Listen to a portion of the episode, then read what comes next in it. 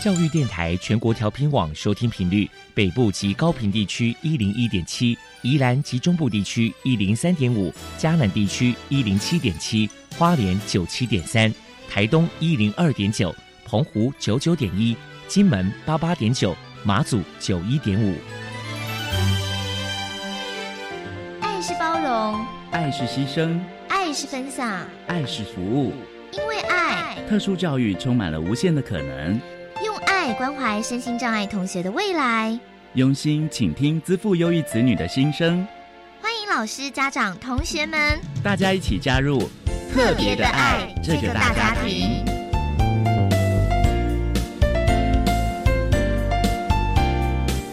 本节目由教育部学生事务及特殊教育司指导，国立教育广播电台监制。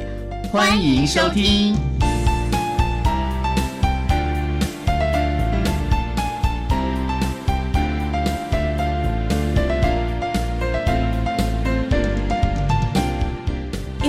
我们在空中相会。欢迎您再度收听《特别的爱》，我是小莹。这个节目在每个星期六和星期天的十六点零五分到十七点播出。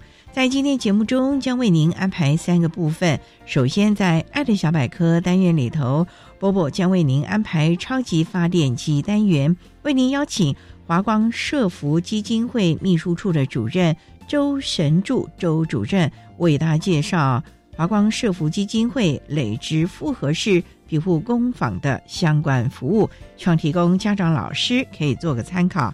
另外，今天的主题专访为您安排的是“爱的随身听”，为您邀请获得一百零七年度教育部爱心楷模厂商统一超商股份有限公司东汉门市的詹启展店长，为大家说明教他职场适应的能力。谈特教生职场面面观，为大家分享国立台东专科学校的孩子们在统一超商东汉门市实习以及工作的相关经验，希望提供大家可以做参考了。节目最后为您安排的是爱的加油站，为您邀请获得一百零九年度教育部爱心楷模厂商诚意行的负责人陈德元先生为大家加油打气喽。好，那么开始为您进行今天特别的爱第一部分，由波波为大家安排超级发电机单元。超级发电机，亲爱的家长朋友，您知道有哪些地方可以整合孩子该享有的权利与资源吗？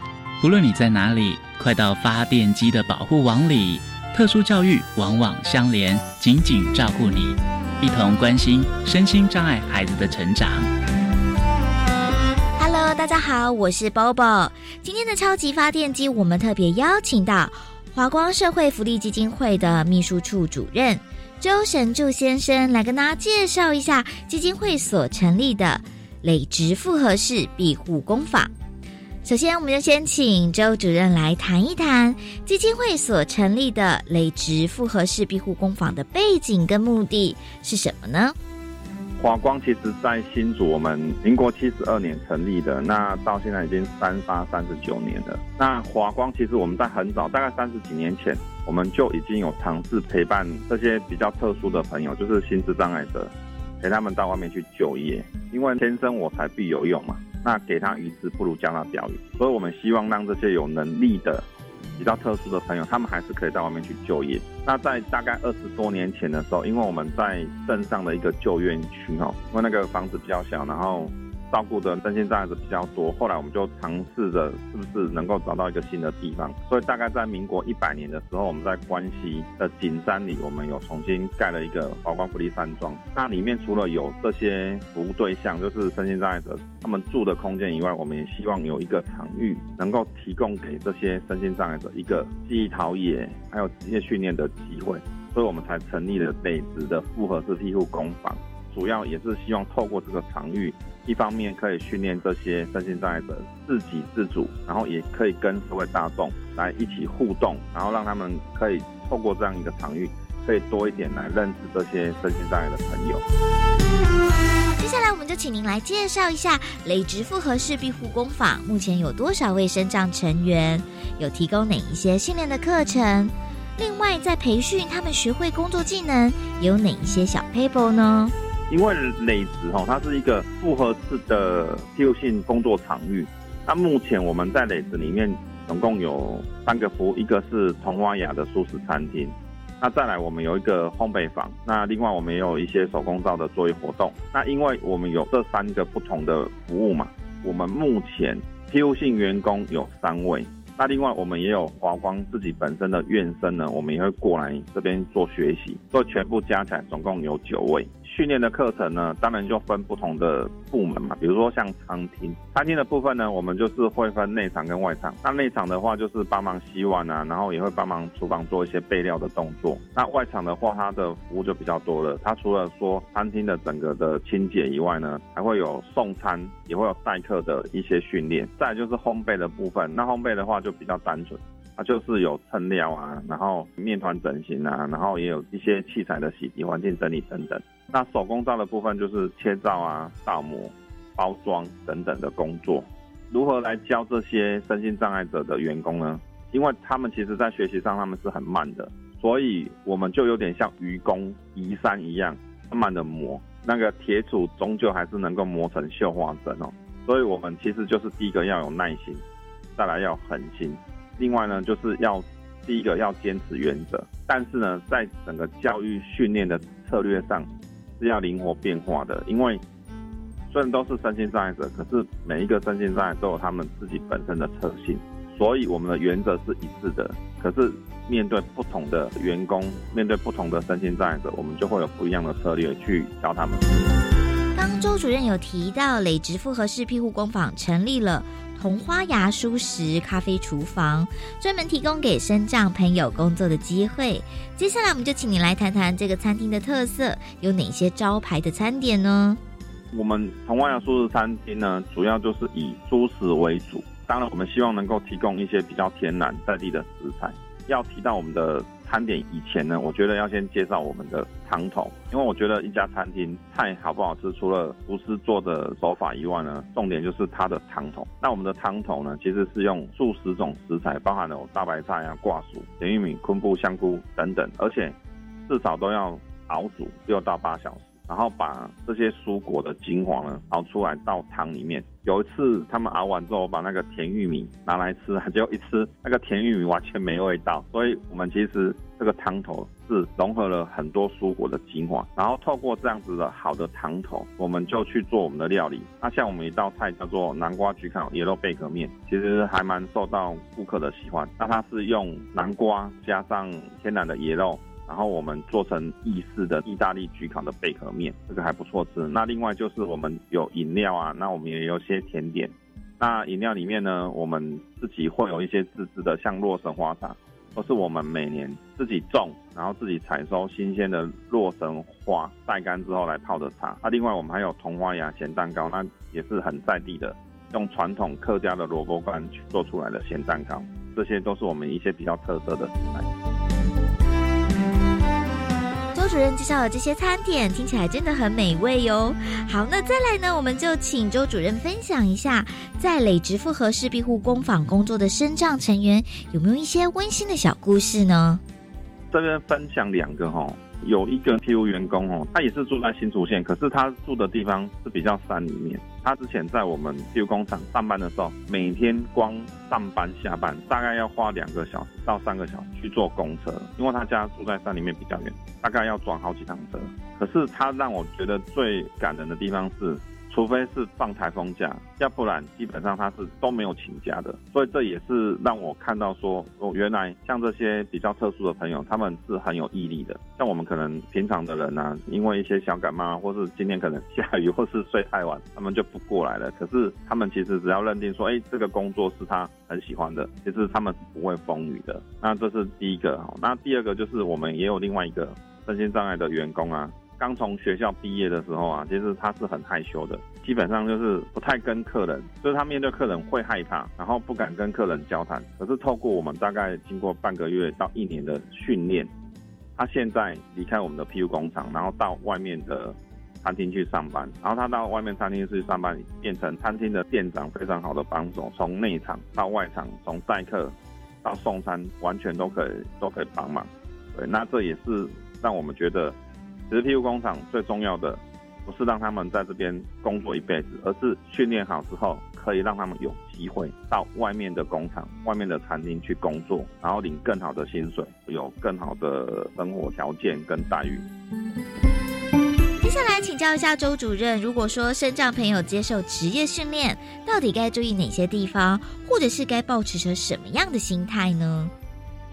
我常常跟我们的这些老师分享啊，我说教我们这些比较特殊的朋友，这些身心障碍者，其实要有一个概念，就是罗马不是一天造成。所以华光的理念强调是每一个人都是可以教的，可以训练的。但是重点是我们要学会如何教他们，因为没有教不会的学生。但是重点就是老师要怎么去学教他们，再就是真的要花时间去同理他们。去陪伴他们，然后慢慢的从每一个人不同的个性里面去发挥他的优点，然后慢慢的去调整他的一些不足的地方。然后如果教不会，那我们就去支持他。所以，其实，在业务性的领域里面呢，我们也不是只有教，我们也会去看，如果他真的教不会，那我们是不是用另外一个方法，比如说用辅具，或是用一些策略，然后让他完成这样子的工作。所以。我觉得重点就是我们要学会如何教他们。最后，主任，您这边还有什么样的话想要传达的呢？讲这么多，还是希望大家有空可以来到新竹关西景山的我们的童话鸭餐厅。你的鼓励呢，就是对他们最好的支持。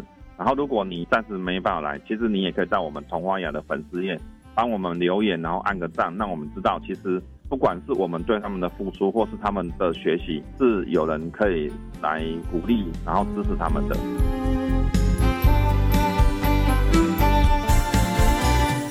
非常谢谢华光社会福利基金会的秘书处主任周神柱先生接受我们的访问。现在我们就把节目现场交还给主持人小莹。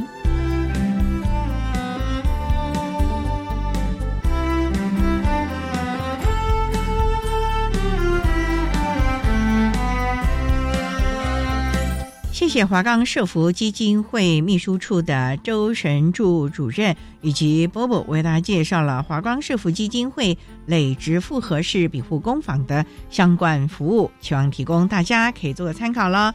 您现在所收听的节目是国立教育广播电台特别的爱，这个节目在每个星期六和星期天的十六点零五分到十七点播出。接下来为您进行今天的主题专访。今天的主题专访为您安排的是《爱的随身听》，为您邀请获得一百零七年度教育部爱心楷模厂商统一超商股份有限公司东汉门市的詹启展店长，为大家说明教他职场适应的能力，谈特教生职场面面观，为大家介绍国立台东专科学校的孩子们在东汉门市。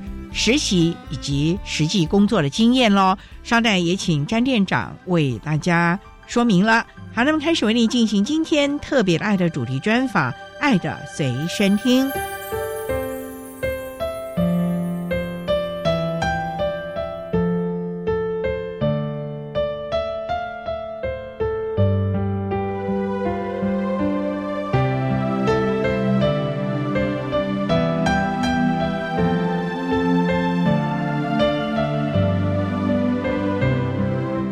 的随身听。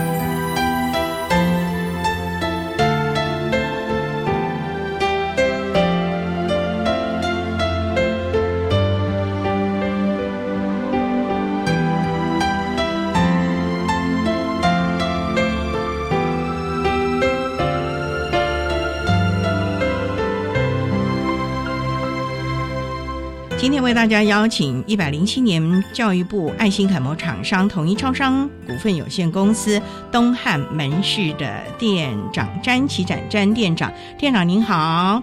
主持人好，各位听众大家好。今天要特别邀请詹店长为大家分享教他职场适应的能力，谈特教生职场面面观，为大家分享国立台东专科学校的学生到东汉门市实习还有工作的经验。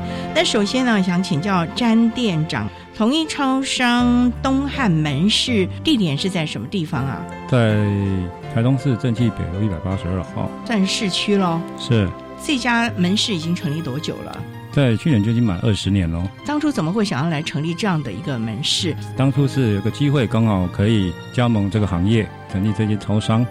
要加盟超商哦，它的门槛还蛮高的。第一个要有一个店面，而且要经过总公司来考核，好像要跟另外的店要有多少的距离。第二个，你的人手也要够，而且这个超商就二十四小时，哎，是你的人力成本是很大的耶。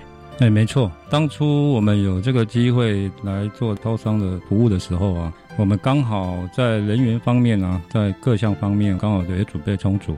先前有这个服务的经验，所以也是边做边学习了。刚开始的时候了。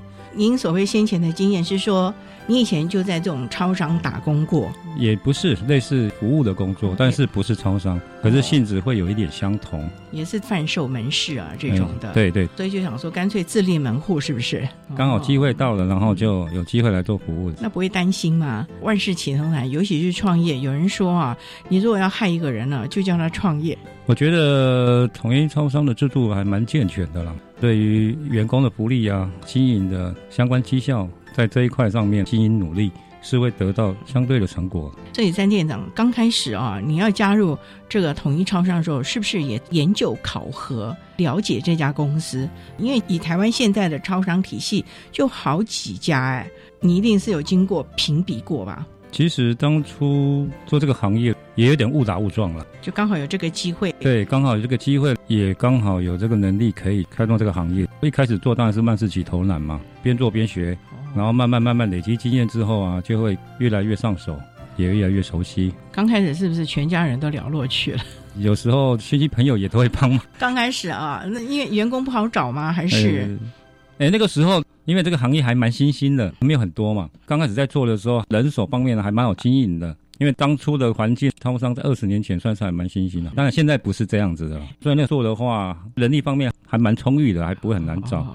然后有时候我们会透过就业补涨每一届，所以他们也会推荐一些比较好的人选，然后我们依照他的状况做一些筛选。到门市来任职，所以慢慢慢慢的稳定下来。是，听说你们还扩店，还有第二门市、第三门市，是不是？啊，是是是。光是东汉还不够，越来越有经验了，是不是？我觉得很多东西啊，都是误打误撞，人生都在跌跌撞撞跟误打误撞当中啊走下去。因为我们第二间是在鹿野门市嘛。哦，鹿野哦，哇，离你在东汉有点距离啊。对对对，当初鹿野门市那个时候还没有热气球。边算是比较封闭的乡镇嘛。第二年之后，哎，刚好台东有举办一些三项啊、铁人三项啊，或是类似热气球，刚好衔接起来。不然当初那个点其实没有那么多人有意愿去捡。所以你们也算是误打误撞，刚好刚好有个机会，我们就去经营。机会是你自己要去把握。其实你们当年有路演那个门市的时候，你们也没想到后来台东县政府会在那里举办这么多的活动。当然不知道，也只是说啊，那有这个机会我们就试试看吧。对，就试试看的心理。所以有的时候啊。你只要认真做，其实会看到成果的啊！好，我们稍待哦，再请一百零七年教育部爱心楷模厂商统一超商股份有限公司东汉门市的店长詹喜展詹店长，再为大家分享特教生职场面面观的重点喽。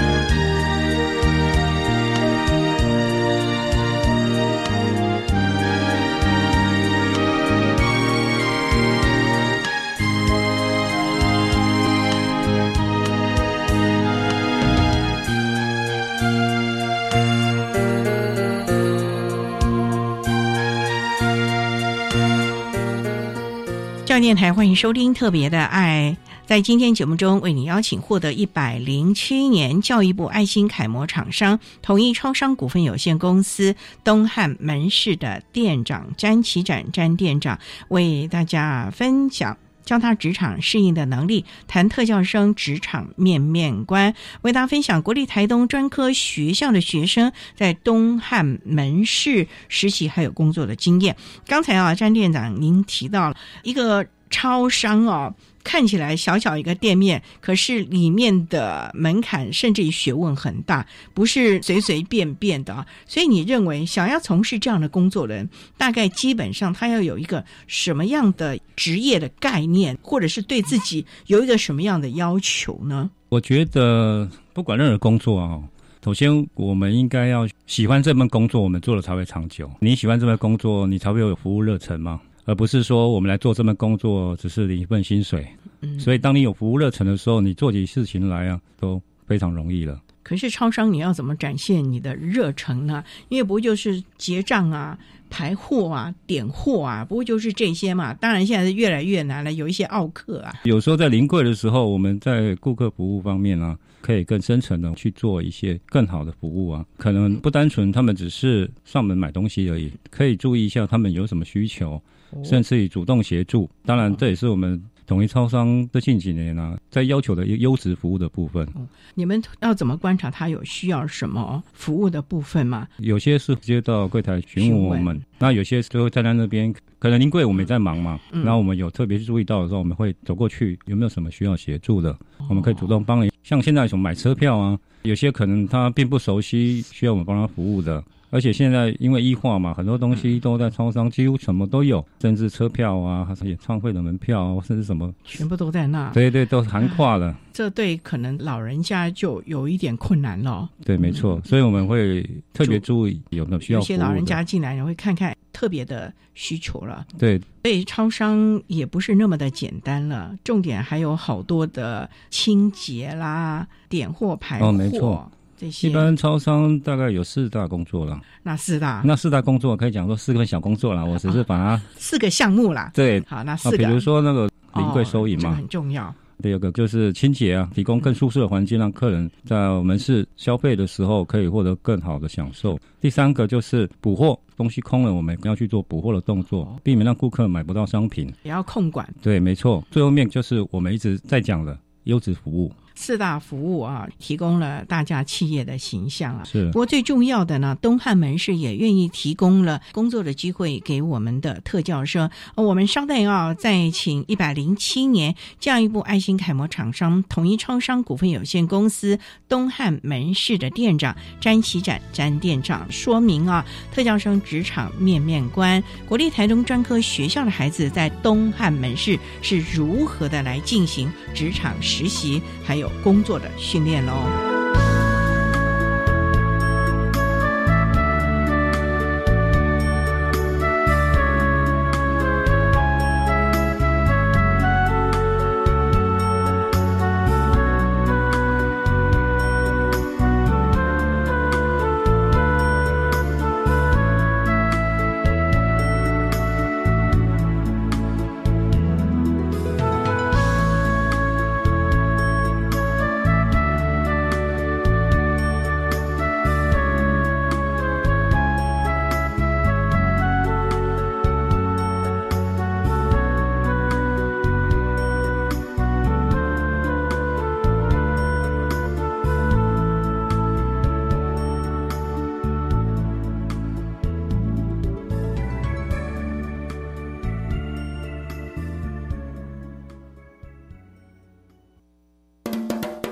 园 DJ 秀出发，职涯发展，时事观点，艺文活动，性别正义，社会关怀，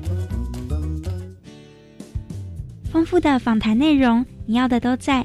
每周一晚上十点半到十一点，由子涵、以竹、丽雅、安琪主持的校园 DJ 秀。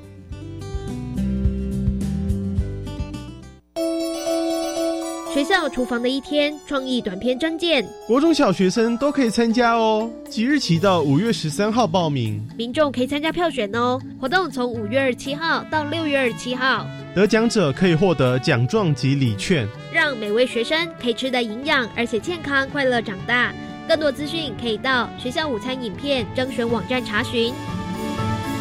以上广告是由教育部提供。全民节水到店来，轻松节水三步骤。第一步，优先采用省水标章器材，养成良好的用水习惯，使用省水器材轻松省水。第二步，定期检查用水设备，确认用水设备不滴水，资源不浪费。第三步，水资源再利用，动手做回收，减少自来水用量。节约用水不分你我，让行动不只是口号。以上广告由经济部水利署提供。管那么的水，罗嘎西木啊！大家好，我们是欧开合唱团。您现在收听的是教育电台。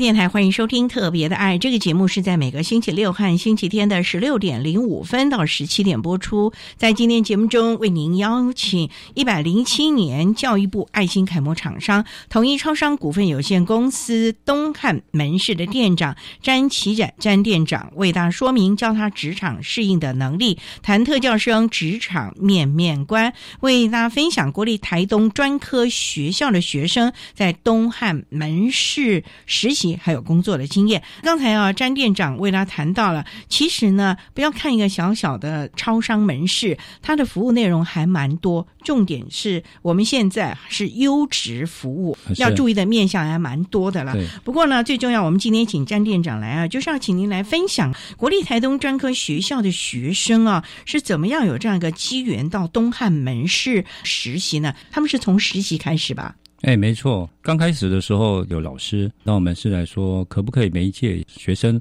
来你们在职场学习，可以验证他们在学校教的是不是到职场可以应用得上，这样可以在学校的理论跟实际上面可以得到验证嘛？那当然，学校教的东西可能比较基本的东西，那每个职场相对不同的要求，那当然在那边的话，他们要做不同的适应。那我们也是可以帮学校看看这个学生是不是在职场上可以获得比较大的发挥。那你们当初有没有先了解一下老师要推荐的学生是什么样的？基本上我们之前会先做访谈，了解这位学生嘛。你们那时候就知道他是特教生了。当初就了解了。那你们还愿意提供机会？我觉得每个人都可以做了，是用什么心态去做？我反正很喜欢特教生到门市来工作。为什么？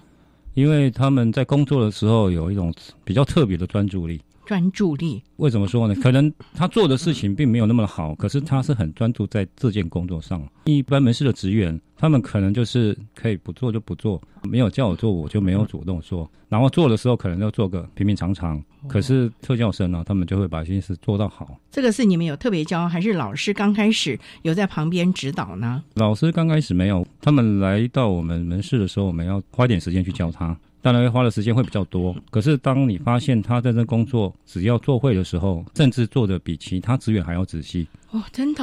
对，这是我观察到的。那你会让他们做什么呢？因为你讲了有四大项目嘛，那可是四大项目补货啊，就包括了很多卖场的整理啊、货的排列啊。其实，我觉得在还没有工作之前。我反而觉得他们到职场来哦，给他们一个喜欢这个环境的理由比较重要的。他们如果很喜欢这个环境，你就会发现，等到他们要来这边做实习的时候，他们常常会跟老师讲说：“哎，怎么还没有到？对，我是觉得应该让这些学生，让他们第一个先要喜欢这个环境，所有人大家都打成一片，不要把他们当做是特教的学生，他们也是正常的职员。这点你怎么做？其实我刚看你还挺严肃的，觉得就真的像个老板的样子哦。哦，没有没有没有。那你要怎么跟这些孩子博感情，让他喜欢这个地方？因为进入真正职场的时候，其实是有很多的要求了。先说你怎么让他喜欢东汉门市的呢？首先，他们到门市来说，我们大家会一起欢迎他。所有的职员列队欢迎，是没有列队，就是会展现出非常欢迎你来当我们的伙伴嘛。然后我们大家一起来努力啊，来这个门市做更好的服务，让大家能打成一片。这当中当然有些职员他会配得很好，因为毕竟他只是把自己的事情工作做好。那基本上在初期的前面这段时间，我们当店长可能就要去投入观察他的状况。你们有几个孩子来实习啊？目前我们有一个，每次都是一个到两个吗？一个两个都有，老师直接安排是一个。不，基本上你们等于就是把着手教了嘛，等于算是一对一。尤其店长就特别去注意，虽然可能有资深的员工在旁边了，热烈欢迎之后呢，就开始请他喝饮料嘛。哎，当然不是，我就觉得有些职场特效生到门市，他们会觉得说，会不会影响到他们门市？对呀，因为顾客啊，对，可能我们在临柜教他收银的时候，顾客会不会不耐烦呢？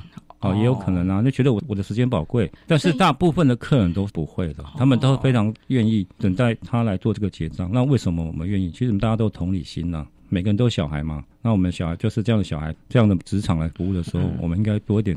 耐心啊，让他去做。所以你们也让他们去收银哦，一样收银也要煮咖啡啊，清洁啊，排货啊，都一样，每个都要做。他们做的可能没有像一般到位啦。对，没错，但是他们有去参与，这个是重要。就是我们不会把他说。你只能做某些，好像你来都只能做清洁啊，其他的零柜你会影响我们，可能收银会收错啊，补货补错啊。其实我们不会，所以你们一开始就让他全部都要做了，还是有按部就班的？按部就班，例如说先来清洁吧。当然一开始我们会介绍门市的环境嘛，让他了解哪些东西放哪里，哪些工作是需要怎么样去做配合。如果在早班的时候，你的工作是大概要做哪些？当然工作相当的繁重嘛，很多，因为其实超商就是杂。杂事很多，而且有的时候还有体力的工作了。哦，没错，搬那个货啊，对啊，可能要补货啊，补水的话，可能就要搬重物。所以基本上，我们先从认识环境嘛。基本上一开始会从基本的清洁上面让他们，因为凡是你要做那个工作，我个人觉得你的清洁有到位，后面工作才会到位。你清洁会让他做什么？厕所还是？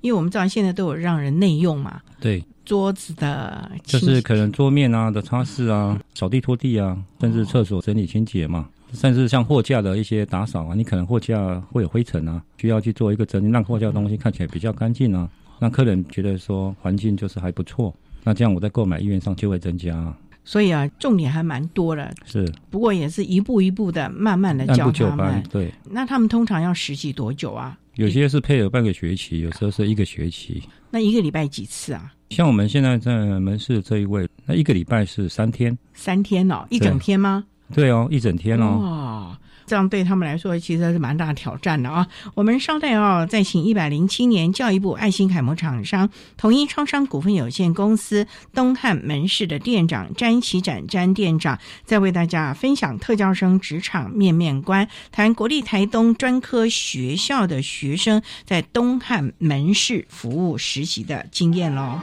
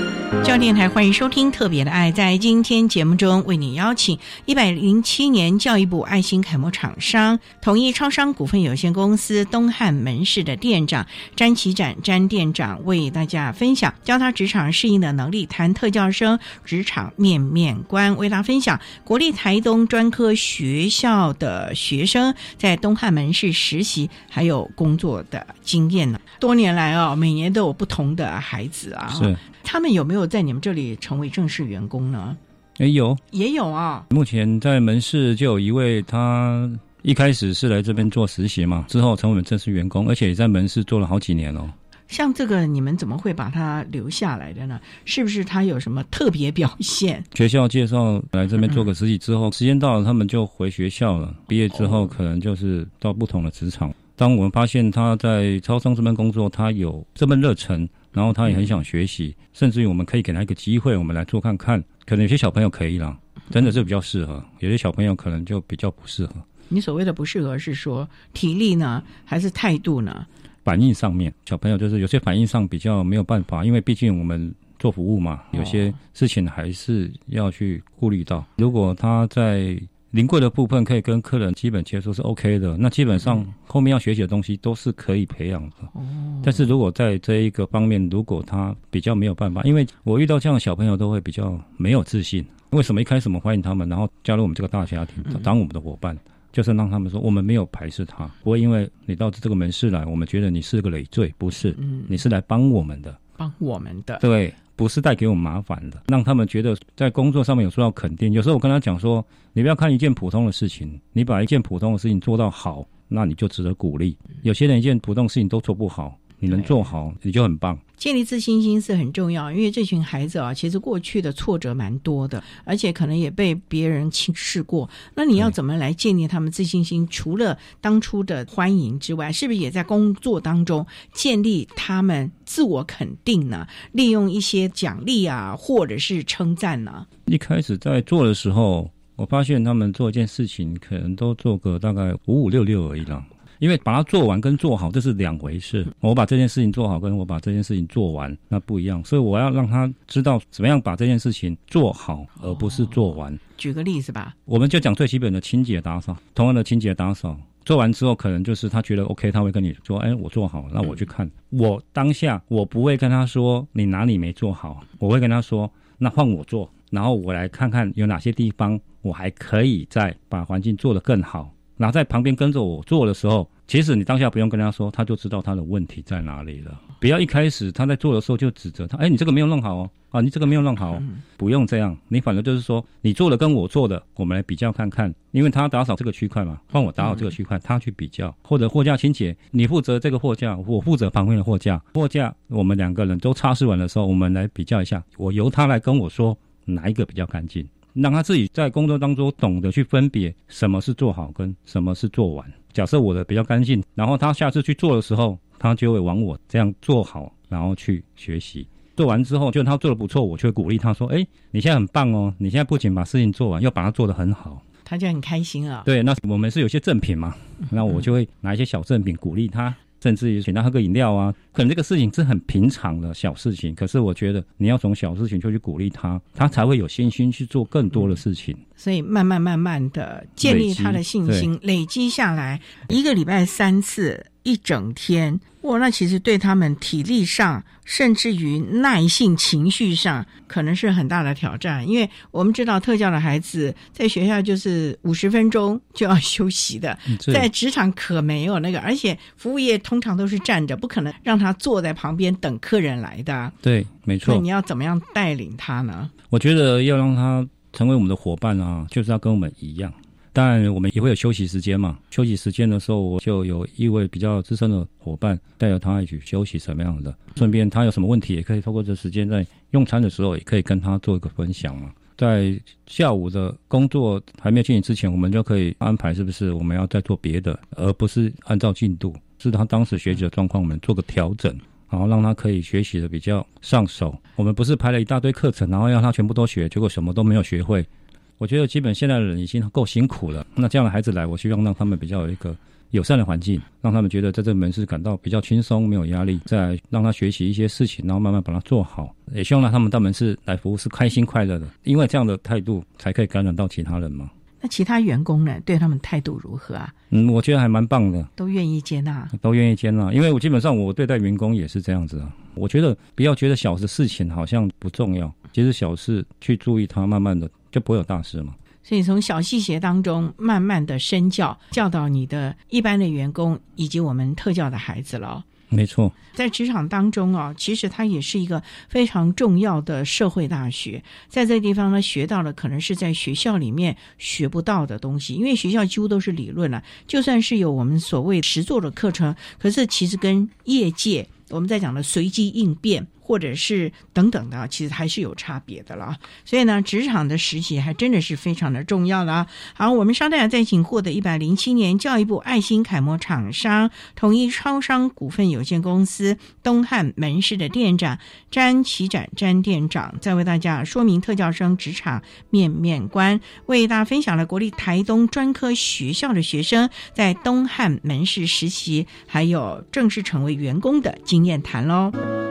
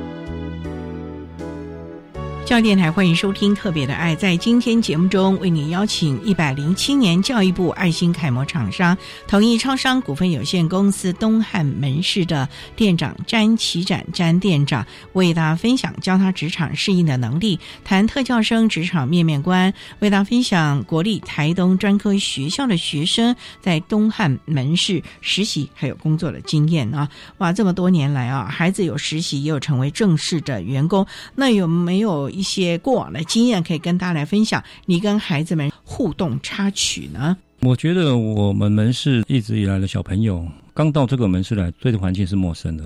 我甚至还在想一个问题：他到底喜不喜欢去学校？我们大人都有期望啦，嗯，那为什么我们希望他到学校去学习这些东西，安排媒介到职场做一个实习呢？那当然，我们是希望他毕业之后就直接可以在职场工作，不会成为家人的负担，自己可以养活自己。那基本上我们可能忽略了啦，就是都希望把这样的小朋友变成自己想要的样子。其实也不知道他们到底喜欢不喜欢。所以为什么到这个门市来，我会希望他们先喜欢我们这个环境。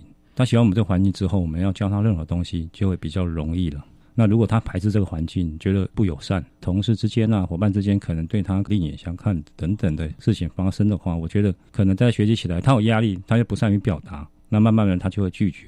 所以我觉得应该跟他有这样的心房，而且在每一次他学习完之后，我都会花一些时间。像他们有些学生，他们要写记录的，因为他们学校有那个学习部，然后我说你可以把今天学习到的事情，我们可以把它记录起来，然后甚至。店长跟你说的事情，或其他伙伴跟你说的事情，你可以把它记录在里面。连这个也要辅导？不是，就是你有得到什么？今天哪一件事情，哪一个客人让你觉得你的服务什么，或者是你今天做哪件事情被同事啊、被伙伴、被店长称赞的，我觉得都可以记录在。你会慢慢慢慢的，你会发现刚开始可能没有什么，后来到整个学习结束之后，你获得的很多。所以我觉得他们真的需要一些时间哈，去关心他们。目前的孩子都还适应良好吧？适应不错，而且还蛮喜欢我们这个环境。总而言之，你就是先让他喜欢了，然后再慢慢的诱导他、教导他了。其实我觉得不光针对特教生啊，针对所有职员都是一样的，伙伴都是一样。不要因为做错一件小事情就去指责，反而用另外一种方式让他做比较，哪一个做的比较好。不过这么多年来啊，跟我们的特教孩子的互动，您认为除了孩子本身之外，他的家长是不是也很重要的一个背后的支持力量呢？因为我们过往常常看到孩子能不能够在职场甚至实习能够完成啊，家长的支持度是很有关系的。嗯，这当然，其实家长的支持应该是从学校导师这边来做相关的介绍，当然。家长会把学生送到学校去，也希望他们能够学到一些基本的，至少生活自理啦。然后可能如果有机会到外面工作的时候，可以去胜任嘛。哎，你的这些实习生，他的家长有到你的门市来偷偷瞧一瞧孩子的状况吗？目前是没有了，应该是还蛮放心的了。毕竟回去学生也会说嘛，在这边怎么样？其实他们有时候回去跟家人说嘛。哦，也会说。哎呀，曾经有他回去，可能有些事情他说啊，我拿回去啊，我跟。家人讲说啊，今天我做什么？然后我们电脑送我什么东西啊？然后觉得说我做的很棒，然后觉得啊很好。有时候会跟我分享，也都有。所以我觉得就是不要排斥这样的孩子，这样的反子反而让我们觉得我们自己有哪些不足，自己还会觉得有不足啊。当然啦，因为不是每一个人都这么的优秀啊。我们比较优秀的人，只是我们的肩膀责任更重而已，而不是因为我们更优秀，只有我们自己而已。所以如果你有能力的时候，你要去照顾其他人；当你没有能力的时候，就把自己照顾好。我觉得应该是这样，所以你觉得像这种特教生，在像你们这样的服务产业当中，他也可以作为其他员工的榜样。当然，当然，其实也会提醒了你们自己本身还有一些什么修正的咯。就是自己有多么的幸运呢？所谓的对呀，这样的特教学生，他的工作都可以这么认真，那我们还有理由不认真吗？所以从他们做一些小事情当中这么专注，然后我们做事情，我们可以马虎吗？甚至有些时候，他们是我们的榜样啊，所以我们是互相激励的。所以我从来不会把特教说当做他好像是比较特别的人，没有，就是一种平等心来对待了，当成小天使啦。那你目前呢，在东汉门市也有成为正式员工的吗？对，啊，已经多久了？大概有六年多了，这么久了，有很久了。那他的薪水是跟一般员工的起跳嘛？福利应该都差不多，都一样，完全比照，都一样啊。对，也要轮班吗？都要轮班，做得好的话，就可能固定帮到他做负责啊。那可可以去 handle 那个时候，掌握那个时候的客情啊、课程啊，说临柜的状况。因为有些客人他是那个时间才会去购物嘛，甚至他可以在那个班把那个时段记得很好，我觉得也很放心啊。会有轮班，反正是那一种比较平常的啦，那可能就比较会轮。相当于你们就已经算是有点固定班了。对，因为他在那个班，他蛮尽责任的，也蛮负责的，掌控的蛮好。对，消费者对待他们呢也很友善了。哎，也很友善啊。他甚至是那个班的值班经理。他是那值班经理啦。对，所以我说很多东西都是互相的。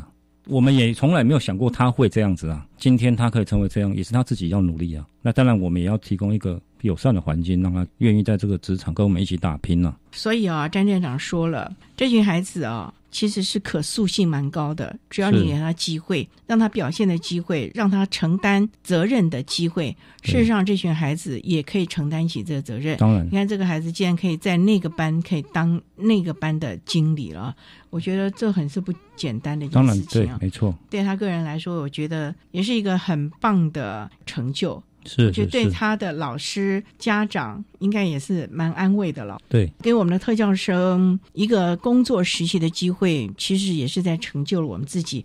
我觉得詹店长真让人非常的感佩，因为他并没有觉得说他在帮助别人，反而告诉我们说，他从这些孩子的身上学习到了很多，也了解到自己是多么的幸运啊！是所以我们的社会上真的很需要像詹店长这样的人。当然，我们也很希望啊，更多的企业啊也能够提供相关的实习或者是工作的机会给我们这群特教的孩子喽。大家一起来努力，为他们来打造一个友善的环境了。那今天我们也非常的谢谢获得一百零七年教育部爱心楷模厂商荣耀的统一超商股份有限公司东汉门市的店长詹启展詹店长，为大家分享了特教生职场面面观，为大家分享了国立台东专科学校的孩子们在东汉门市实习还有工作的经验谈了。非常谢谢你，詹店长，非常谢谢谢谢。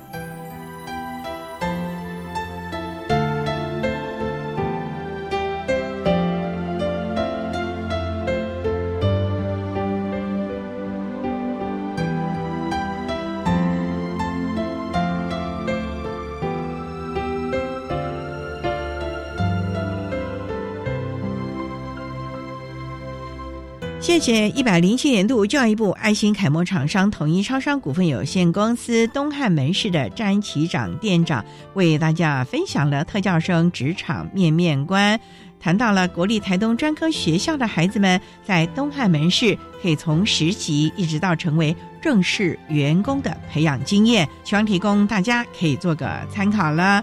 您现在所收听的节目是国立教育广播电台特别的爱节目，最后为您安排的是爱的加油站，为您邀请获得一百零九年度教育部爱心楷模厂商诚一航的负责人陈元德先生为大家加油打气喽。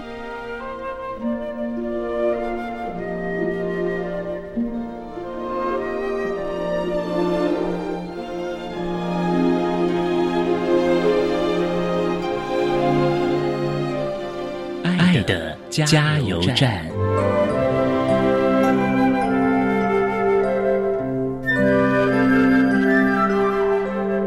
各位听众，大家好，我是教育部一百零九年爱心楷模厂商诚毅洗车的负责人，我叫陈元德。针对企业提供身心障碍者孩子就业机会，有几点来跟各位分享。首先呢，第一个，身心障碍者小朋友呢，虽然他们的动作稍慢，但是呢，他绝对是职场上相对稳定的一个族群。虽然他们不是一百分，但是呢，大部分还是肯学习的。只要耐心、细心的教导他们，实际上可以把每一件事情都做得非常好。所以呢，有爱就无爱，永不放弃，自然就有希望。谢谢。